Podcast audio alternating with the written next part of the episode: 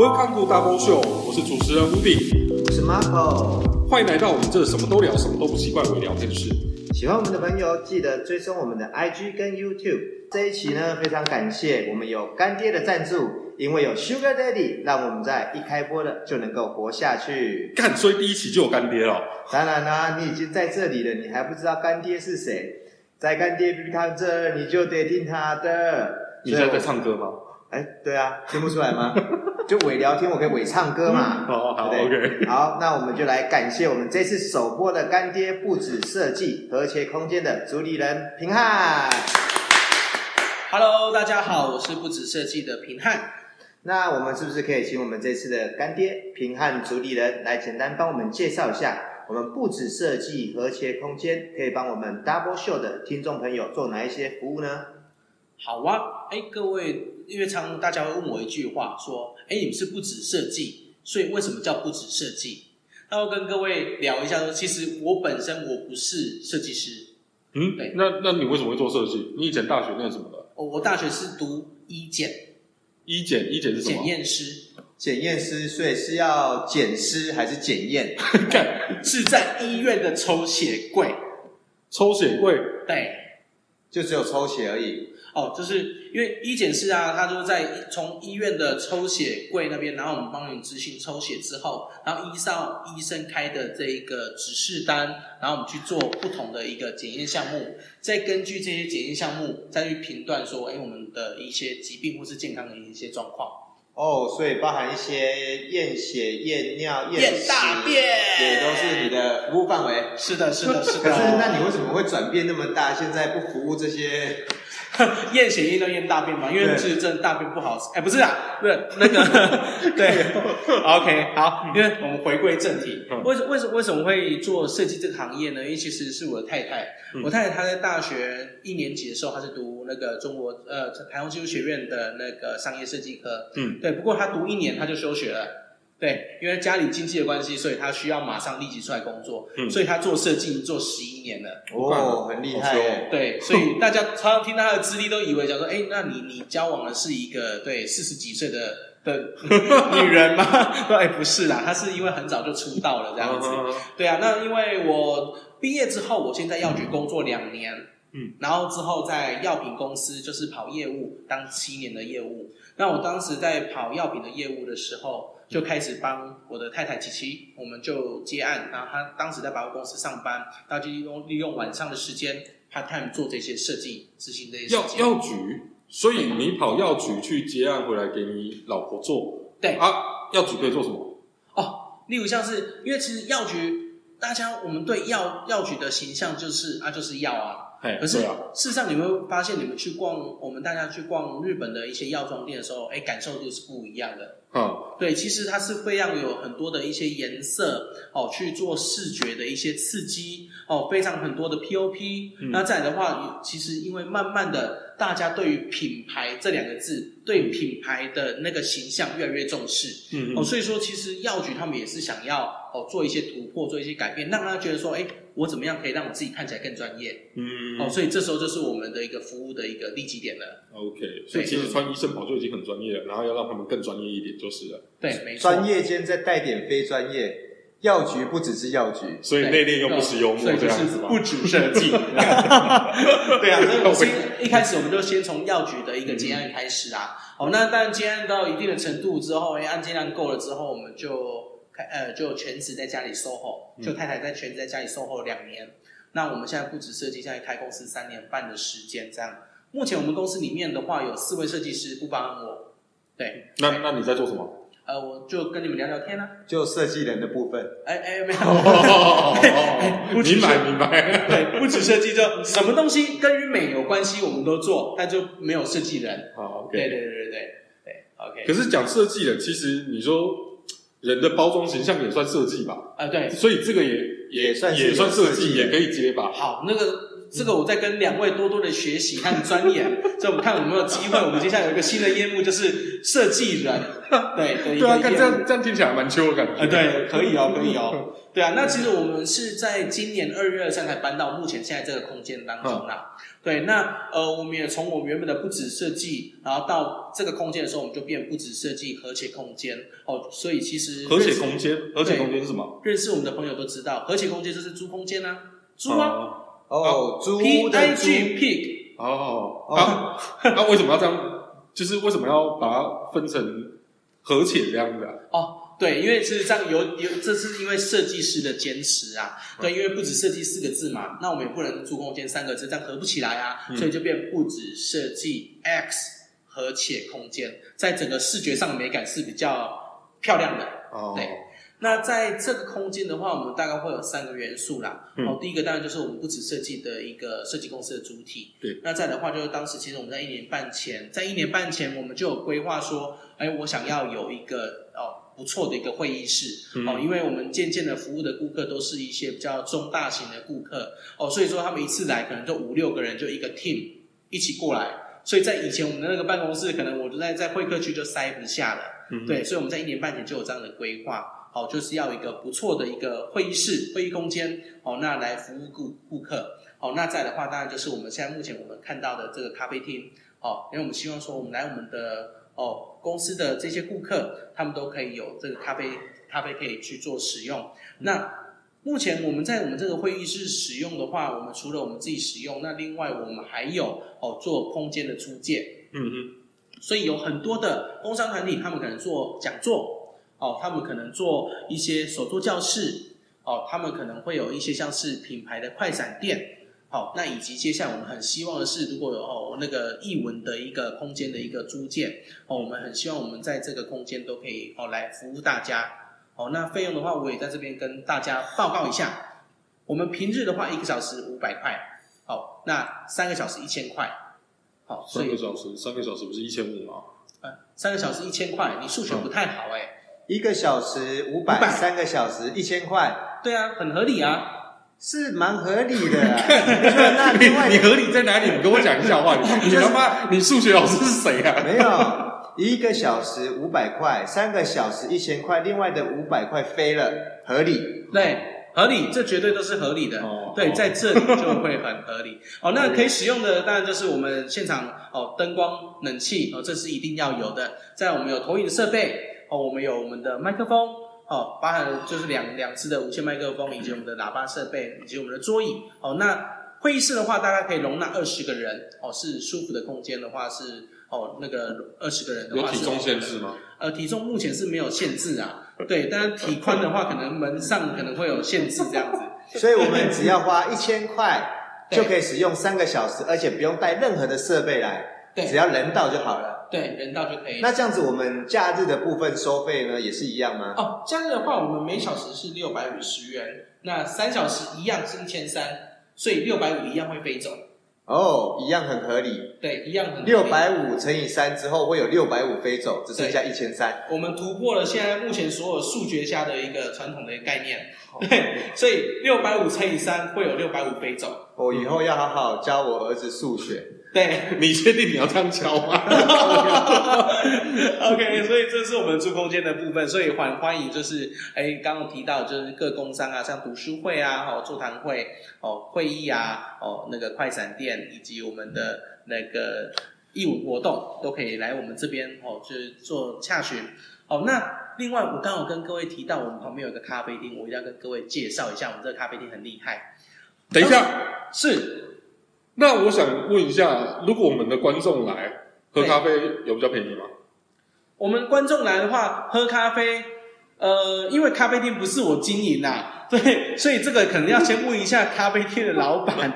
这是在下一集我们再来访问这个老板。OK。不过一定，各位拜托给我一点时间，我一定要跟大家好好介绍我们的 Temp 咖啡。好，它的 Temp T A M P，好，那个 Temp 就是他们在有没有看过磨咖啡豆？他们会有一支棒棒。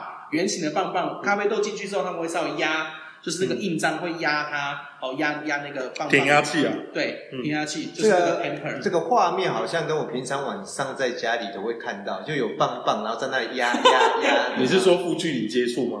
呃，我这我就不好说了。OK，对，OK，Temper 咖啡他们过去他们都是骑着一台脚踏车，会在哦，可能南区、西屯区、哦南屯区的一些办公大楼啊，哦或是或是一些哦很不错的市集上做出没。那最重要的是，他们所有的豆子都是自己烘焙的，嗯，而且你喝到的每一杯咖啡都是七天内的新鲜豆，七天内哦，对比那个台啤。十八天还新鲜，还新鲜，对，七天内的一个咖啡豆啊，所以说他们都是呃强调都是自己烘焙哦，那所以就是那个咖他们的咖啡是真的非常棒的，啊也很欢迎大家可以来我们就是和谐空间哦，不止设计和谐空间这边来喝一杯我们的 Temp 咖啡。OK，那我们可以在哪边找到我们的不止设计和谐空间呢？哦，可以请大家就是可以在 IG Instagram。哦，就 Facebook 哦，或是在我们 Google 上面直接搜寻“不止设计”，不只是的不止，不止设计 X 和且空间哦，都可以搜寻到我们。好，我们在下方的资讯栏也会放相关的联络资讯，包含地址、电话这些，还有链接，我们都放在下面，所以有兴趣的观众可以去直接在我们的下方资讯栏里面去收看。好，那我们就再一次谢谢我们这次首播的 Sugar Daddy 不止设计和谐空间的平汉主理人，谢谢，谢谢大家。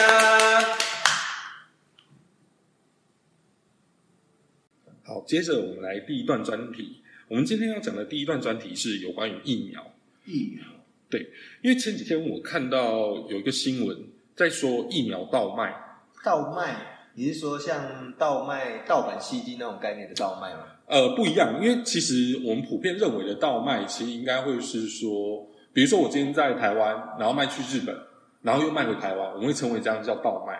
可是它这个倒卖有一点奇妙，就是它从中国中国生产的疫苗卖去巴西，那变成是巴西的价格远低于中国的价格，然后他卖卖过去的疫苗，巴西一支疫苗的价格是十四块人民币。然后两支是四十八块人民币，然后他说，呃，只要打两支疫苗就可以达达到一百趴的保护率，这是一件很神奇的事情。一百趴的保护率等于说我打完两支疫苗之后，我就开无敌的状况了。对，看，所以这这超扯的。然后有趣的是，他卖出去巴西的价格是十四块人民币，可是他在中国境内卖居然要一千块人民币耶！一千块，这样价差多少倍啊？三十七倍。三十七倍，很夸张哎！等于说我去便利商店买一个麦香红茶，买一罐要三百七十五元的概念，三百七十元的概念。对啊，这真的真的是有点奇妙啊！哎，对，像 Marco，你你念那个生科的，那你对疫苗的这些，比如说前期开发啊，然后或是一些它它需要走的流程还有费用，这个这你应该了解吧？嗯，我是有一点了解，就是说为什么我们现在大家都很期待说。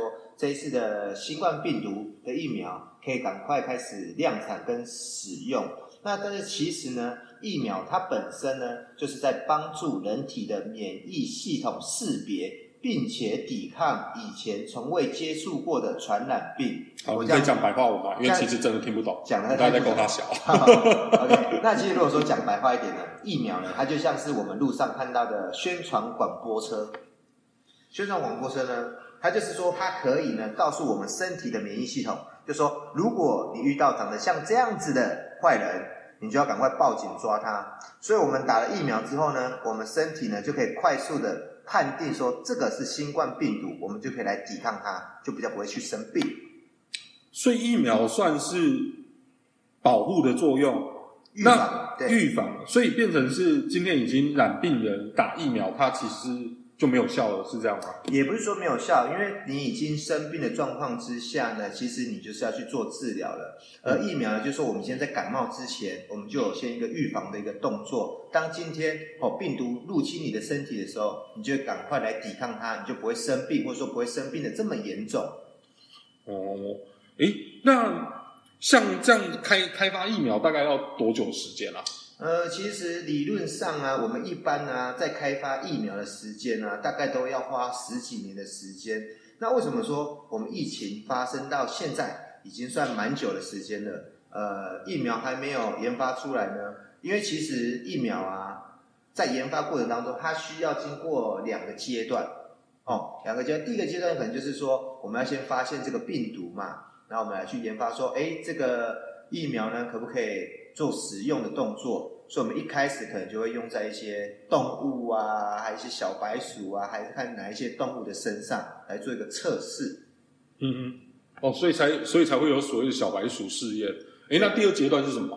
第二阶段的话，当然就是说，如果我们动物测试的时候是 OK 的，那我们就开始测测验人的部分。那人的部分呢，其实也是找健康的人类哦，我们找看有数十个，然后数百个、数千个来做一个测试，这样子。等到说测试都 OK 的时候，我们才可以正式的量产，然后出来给大家来使用。哦，哎，像哎，在十月二号的时候，那个日本的厚生劳动省，他们有宣布说，日本国民啊，他们现在要免费接种疫苗，就是等疫苗开发出来之后，然后他们要花费的费用啊，是六十三点七亿美元呢，这是很可怕的数字哎。嗯，听起来是很可怕，可是如果你说认真算起来的话，其实也蛮合理的。为什么？因为你看到我们一般来讲研发疫苗要十几年嘛。对。那假如说像这次的呃冠状病毒呢，是比较一个紧急的状况，可能需要短短的半年或一年半的时间，我们就要研发出来了。那可能花费就已经要到达了数十亿美元。那数十亿美元其实。呃，换算下来，每一个人使用也大概像你刚刚说大陆那边所卖的大概十几块的人民币。嗯，所以日本政府他花这个六点多呃六十几亿美元来说的话，其实算是蛮合理的一个状况。干他这样子，台湾会有机会吗？台湾肯定会有机会，就是看说我们台湾的政府有没有像日本一样这么爱人民喽。可是这应该应该是可以吧？因为像小孩子现在不是像我们以前小时候不是也有打那个叫什么卡介苗哦？嗯，他他应该也会列为一般就是一般接种疫苗里面吧？正常来说应该要这样。因为其实像现在台湾的政府也做的一个蛮不错，就是说呃几岁以下的小朋友啊，嗯或者说六十几岁以上的呃长辈啊，我们都有给他免费施打流感疫苗嘛。嗯，那因为你看我们今年台湾对于这个疫情。算是在全世界里面算是做的数一数二的，而我相信说，如果到时候疫苗出来，我们台湾的政府应该是会非常爱人民的。OK，好，那我们第一阶段有关于疫苗的专题就先到这边，好，休息一下，稍后回来。好，接着我们到第二个单元来，我们也要聊有关。台湾三部曲，魏德圣导演接下来要拍的电影，那他目前正在募资中。哦，你是说我们台湾的导演魏德圣导演，然后也有得过奖的那一位吗？对，就只有那一位，不然还有还有谁？好，其实要在聊这个三部曲之前，我想先跟各位听众讲一下有关于台湾历史的一部分。其实，在民国元年到民国三十八年这段时间。在历史课本中，我们小时候学历史课本中，只会从元明清，接着就跳到民国三十八年，民国民政府来台。因为民国三十八年之前，台湾跟中国是完全没有关系的。所以说，就是有这三十八年是消失的，对，它完全不见了。因其实正确来说，应该是说，以一九一一年发生的中国武昌起义，一直到一九四三年的开国宣言。台湾人在这个过程中，其实都是属于日本人。台湾人那时候都属于日本人。对，所以这样说起来，我现在也算是有一点 Japan，有点日本人的血统哦。其实是，因为其实，在一九四五年，在日本投降以后，中国国民党接受台湾，主权其实没有移交，所以台湾还是日本人。也因也因此，后面才会有所谓的二二八事件。嗯哼，那。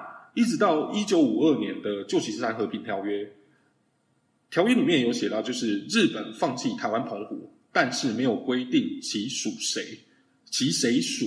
因为其谁属这一件事情，就是说他今天他已经战败了，嗯，但是他放弃了台湾澎湖，可是他没有说他要给谁。所以在这一这一段里面，台湾的定位就非常的奇妙，它不属于中国，它不属于日本。所以那时候的台湾人不是人，因为不你也可以称叫原住民嘛。哦，原，因为他就是本来在这一块这个这个岛上面嘛生长的人。对啊，而其中比较有趣的是什么？你知道中华人民共和国成立于一九四九，台湾已经有一百零九年历史，中华人民共和国却只有七十年历史。哦，这样算起来，我们台湾是比较久的。对，那。为什么还会有台湾是属于中国的一部分呢？所以认真说起来，应该是说中国是属于台湾的一部分。对。可是我不知道为什么，就是在于历史事件上面，或或者什么，其实大家好像没有去，没有从这个点去讲。我不知道，我也不懂。就人多势众嘛，人家人口多啊，人家说什么就什么嘛。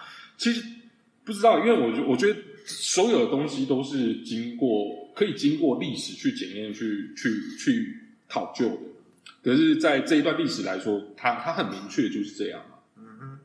那其实题外话，这边我想提一本书，就是《巨流河》。巨流河。对，这本书是由台大的名誉教授齐邦媛老师所撰写的，里面其实有提到那一部分消失的历史，因为齐邦媛老师他是活在从等于说是他是在民国三十八年前就已经出生了。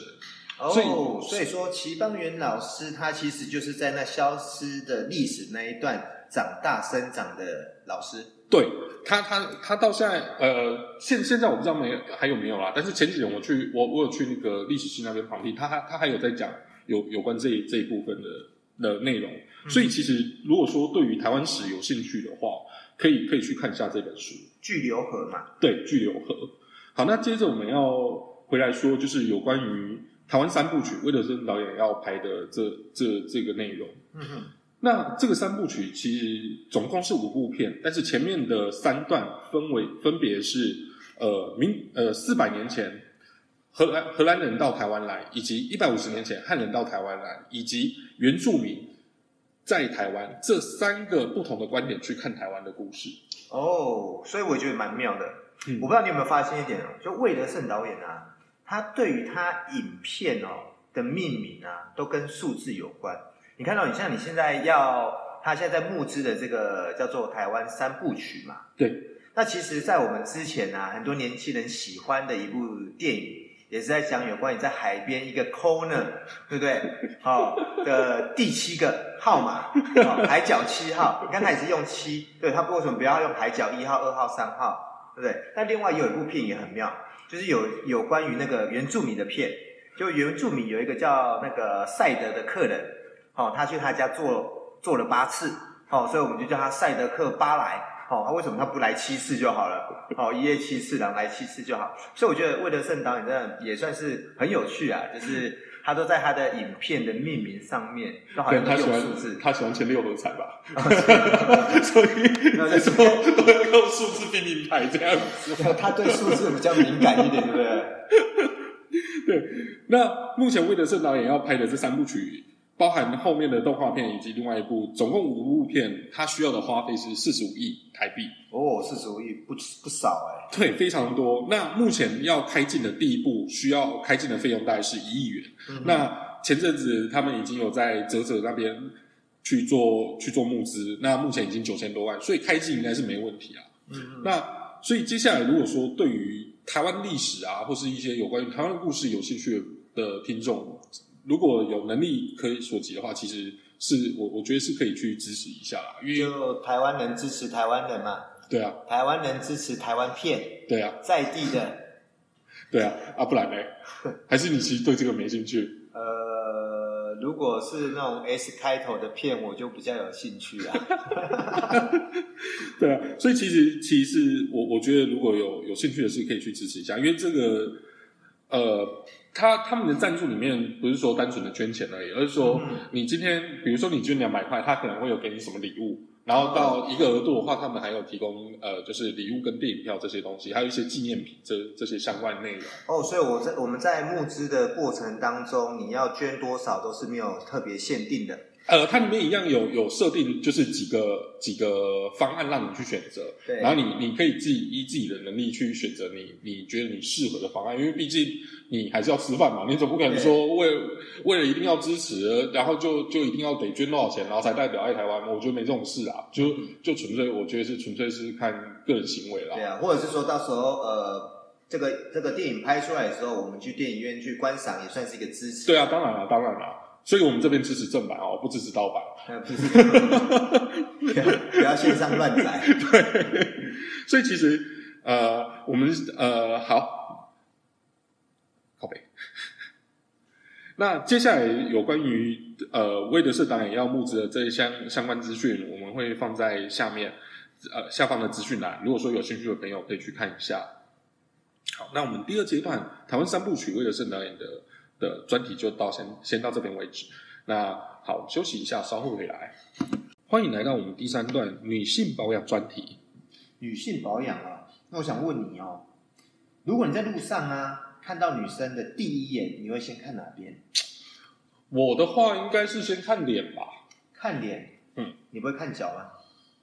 看你这个已经先定义了，我我脚控，我不是脚控，而且你这个你这个已经定义先短裤了，我我当然只看脚啊，看背背杀，背杀 是只有头发而已，好吗？对啊，那你觉得说你会想要看这些女生，你对于这些女生的美的定义？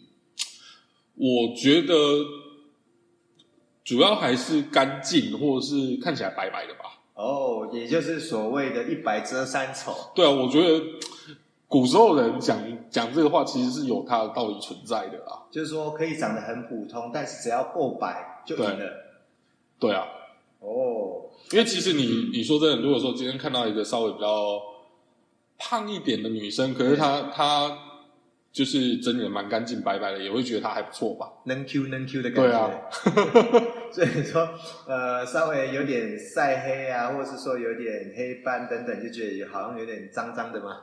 也不是这样讲，因为我我觉得你说美美这种定义，我觉得很难说，因为现在也有人去助晒啊，想要把自己晒成红色这种东西嘛。像以前日本也蛮多那种一零九辣妹。对啊，所以你你说。我我觉得也不完全都是都是白，但是如果说今天要说我个人的话，我是还是会稍微倾向就是比较白一点的女生吧。那你知道为什么现在都蛮常容易晒，或者说亚洲人啊比较会晒黑，还是会产生一些黑斑？辐射太多。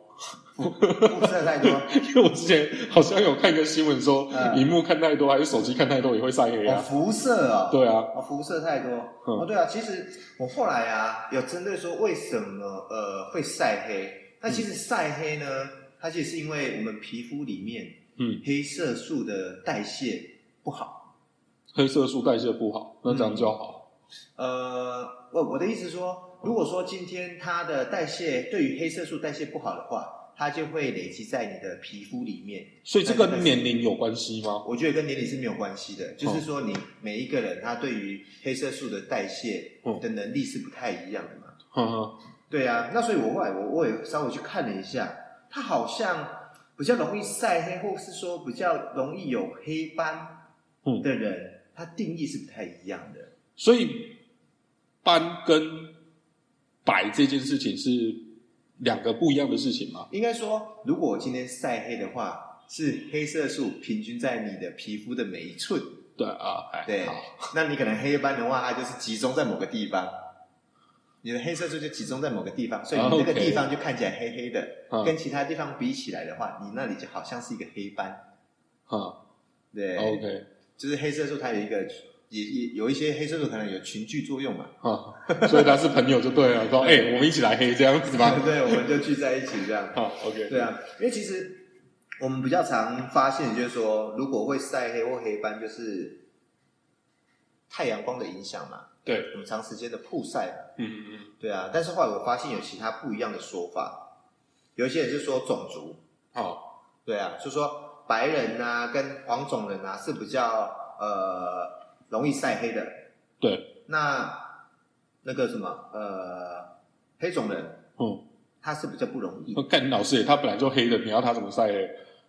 我想过这个很奇妙的问题，啊，就是啊，就黑黑的怎么晒黑？啊，对啊，还是说他其实有点像那种色卡的比较，就巧克力有七十趴啊、三十趴啊、五十趴的那种概念，所以可以黑上加黑就对了。黑上加黑，有有些会有欧金欧金吗？那有些黑的脏脏，有些黑的欧金欧金吗？对啊。那另外的话，我还有发现说，有一些人是说他的遗传的体质，嗯，遗传体质可能说他天生就比较容易晒黑，嗯哼，对啊，啊，有些人是天生不容易晒黑，对啊，你你是一个容易晒黑的人吗？呃，小时候算不容易晒黑，因为我我这边讲一个故事，就是从我小时候有记忆的时候啊，我记得有一次，因为我妈觉得我太白，然后连好像连我妈都在骂，是眼睛嘛才会被骂嘛。眼睛太白，那就白目好，我是太白，就整个整个长起来像白白的。然后就我妈有一天不知道哪一根筋去抽到啊，她在正中午的时候把我放在车车顶上在晒太阳，然后我在是敞篷的吗？没有没有没有。就那个古时候那种玉龙那一种，干你知道那只有烫而已吗？然后他妈我就在那边晒太阳。所以是那时候妈妈的看那个霹雳游侠看太多。我不知道，我我只是有有这件事情的印象，然后我好像就一直在那边哭这样子。哦，那也是蛮。我以前也是不容易晒黑的，但我后来发现我好像呃到了现在这个年纪哦，嗯，我比较容易晒黑，不知道是说代谢的关系，嗯嗯嗯，还是说可能真的也是。呃，睡眠不足啊，等等的。可是其实像像我如果晒黑的话，我自己啊，我会喝豆浆。我觉得喝豆浆白超快的。喝豆浆啊？牛奶不行吗？我不喜欢喝牛奶。哦，对，所以你喝豆浆。对。然后你就会很容易就褪黑。对，就就真的会变白。哦，那所以你是属于那种来得快去得也快的人。对，吃东西也是。吃东西也是。哼，发脾气也是。对，非常快。什么都是。对。哇，那可能有时候这种这种有好有坏啦。嗯，对啊，来得快去得快也好啊。可是有时候在晚上的时候，应该比较不能够来得快去得快。这个问题有点深奥啊。这个我就很研究。对啊，可能要问另一半才会比较了解。对啊，所以像我们刚才讲到的哈，嗯，也就是说，呃，我刚才提到说可能睡眠不足，嗯，所以我有看到报道，他也有说女生啊。针对于这种内分泌的因素，有可能造成比较容易晒黑或是有黑斑。嗯嗯，对啊，特别像说女生在于说月经来之前，嗯，或者说怀孕的期间，甚至说身体比较疲累、睡眠不足，嗯，也都比较容易晒黑或是有一些黑斑。然后像我有一个有几个朋友，女性的朋友，我发现啊，她们她们的皮肤真的是很好，而且真的是。白透水嫩这样子，然后我觉得他们跟其他女生有个比较大的差别是，他们超爱吃猪脚的。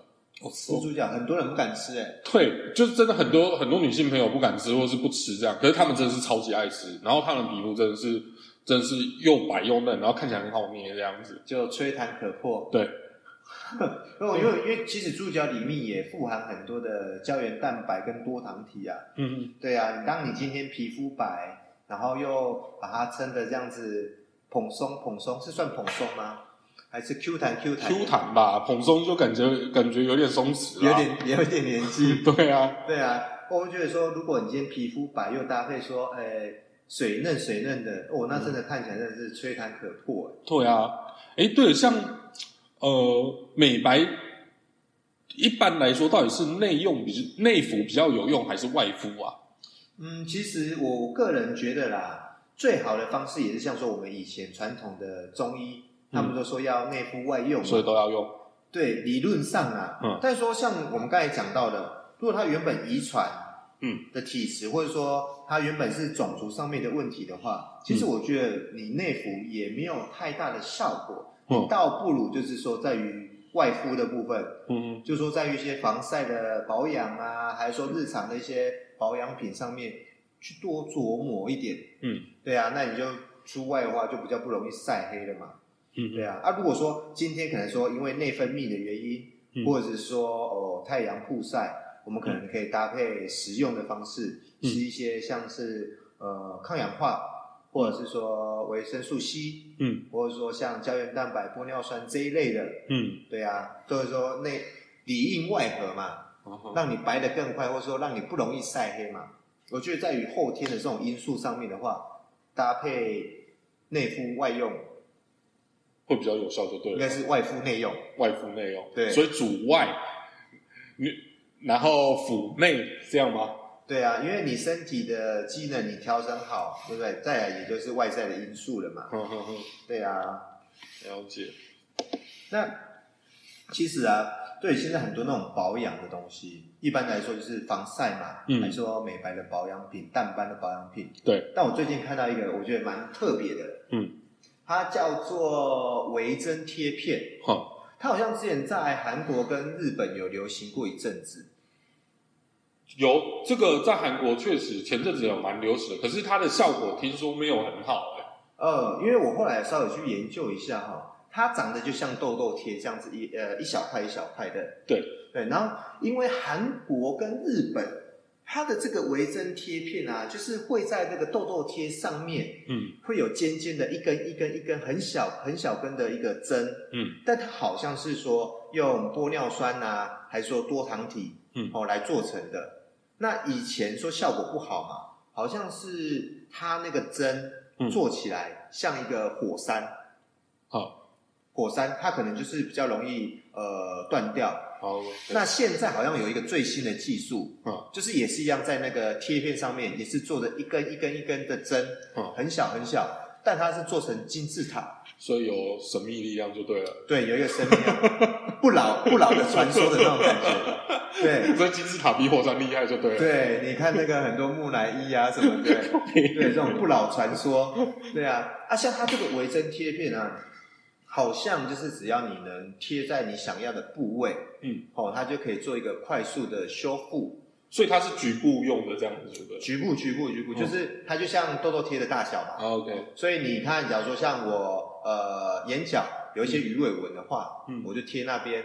那如果说我哪里有一些斑纹，嗯，或者说黑斑，我就贴在我想要美白的地方。不是，那那我脸上如果有雀斑，这样这样一小块啊，只有是只贴一片就好了吗？还是要贴很多片？就贴很多片啊，就你针对你想要加强的部位去贴嘛。而且重点是这个。不用在医美诊所做，他带回家就可以做，所以它可以称之为居家型的微整形。哦，那他他这样用时间大概要多久啊？哦，很快，因为我刚才有说它速效型的嘛，一般我们去做什么呃，镭射啊等等，哇，那个都是几十分钟，而且术后又会痛。对。对啊，它这个不会，它就像贴痘痘贴一样，只要贴大概五到十五分钟，其实效果都还蛮明显的。那这样感觉比去医美医美诊所整形或是微整形那一些感觉时间更快，好像好像还有更省吗？呃，算起来也算是比较省。最主要是我是觉得啦，我个人觉得是说比较会怕痛的，对，你可以选择这种微针贴片，因为你去打雷射那个一定有伤口。所以你术后的保养啊，或者是说你刚做完这样子手术的一个情况之下，你皮肤都会红肿或是会痛嘛？对，它结痂会痛嘛？对啊。可是说像我们微针贴片，它是没有什么伤口的，它是贴着五到十五分钟就好了。有一些人他可能两个礼拜后要结婚，新娘，对呀，他这个贴了连续贴个十四天两个礼拜，哇！整个是居家微整形最好的小帮手了。刚刚讲讲的好像你已经在贴了一样。哎，那这个，所以台湾现在有这个技术可以做了。哎，之前我上网在找这个东西的时候，我发现都是在韩国跟日本嘛。对。那最近呢，我发现台湾有一个厂商，它其实是可以帮人家做这个最新型的，就是我说的那种金字塔的哦微针贴片的一个代工。嗯。对啊，啊，如果说我们。呃，听众朋友如果有兴趣的话，想要创业的，对，如果你想要创业，或 或者是说你觉得说，哎，这一块居家型的微整形，好，你也蛮有兴趣的话，我刚好有找到相关的资料，嗯，那我们会放在说明栏里面。对，因为他没有资助，所以我们不想要让他在节目中播出。哎，对，所以要的话自己去看就好了。他不是我们的 Sugar Daddy 嘛，所以我们就把他的资讯放在那个说明栏里面，让我们有想要了解的听众朋友可以在里面找到资讯。嗯，好。那我们第三段的美白保健的议题，我们就先聊到这里。如果还有想要多了解一些保健的资讯，也都可以在下方留言给我们。我们有可能呢会在下一次特别为你做相关的专题哦。好，谢谢大家，我们今天 Double Show 节目就到这边。我是 Woody，我是 Marco，喜欢我们的朋友也可以追踪订阅我们的 YouTube 以及 IG，资讯呢都会放在下方的说明栏哦。那最后呢，我来献上一首小歌曲，来祝福大家有一个美好的一天。等一下，等等等，你要你要唱歌？唱歌啊，唱歌啊！你是跟高佳宇同一个派系的吗？呃，对啊，就唱歌啊。好，那接接下来听众朋友，请自己斟酌看要不要接下来听 听这一段。好，我们请 Marco 唱。嗯，你知道我要唱什么歌吗？不知道。现在最火红，而且是这个世界上最浪漫的一首歌。所以，所以他他的歌名是什么？依依不舍，舍不得。地球上最浪漫的一首歌，我怕太超现实的快乐，只是你借给我的，紧紧抱着，拥抱着。地球上最浪漫的一首歌，我的灵魂二十一公克，因为你而完美了，完整了。好，谢谢大家。我们今天 Double Show 节目真的就到这边喽，大家拜拜，拜拜。本节目感谢东野生衣上好黑钻玛卡赞助。哇哦，我看这个东野生衣的黑钻玛卡很厉害，一有别于市面上，它这是用了六倍浓缩的玛卡。六倍，一般是几倍？一般就没有特别讲啊，但是它这个特别强调，它用了六倍，等于说。这只要吃一颗，外面要吃到六颗，哎，可能有点多的感觉。对啊，而且还不是这样，他我觉得他完全是不计成本哎。他说我刚才说的那六倍啊，他总共加了八种成分哎。哪八种？就是我们刚才说的黑玛卡。对。之外，它还有我们传统中医会常常用在男性保健的鹿茸跟黄金，甚至呢，我们不是常常呃男生都会吃那个鹅啊，黄金是。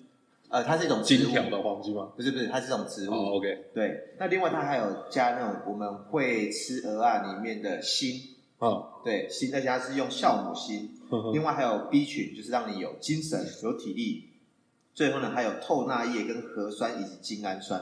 哇，我看这个八个成分里面，对于男性的保健都是非常非常厉害的。那感觉你应该先买个一盒。我觉得应该要先吃个一盒啊。好，OK，好，下方说明栏有放我们的购买链接，那结账时候输入 Double Show 可以折价一百，所以有兴趣的朋友可以可以直接下去订阅。我看我待会先直接输入这个折扣码，先买一盒来先试试看看好了。好，再次感谢东野生医赛跑黑钻玛卡赞助。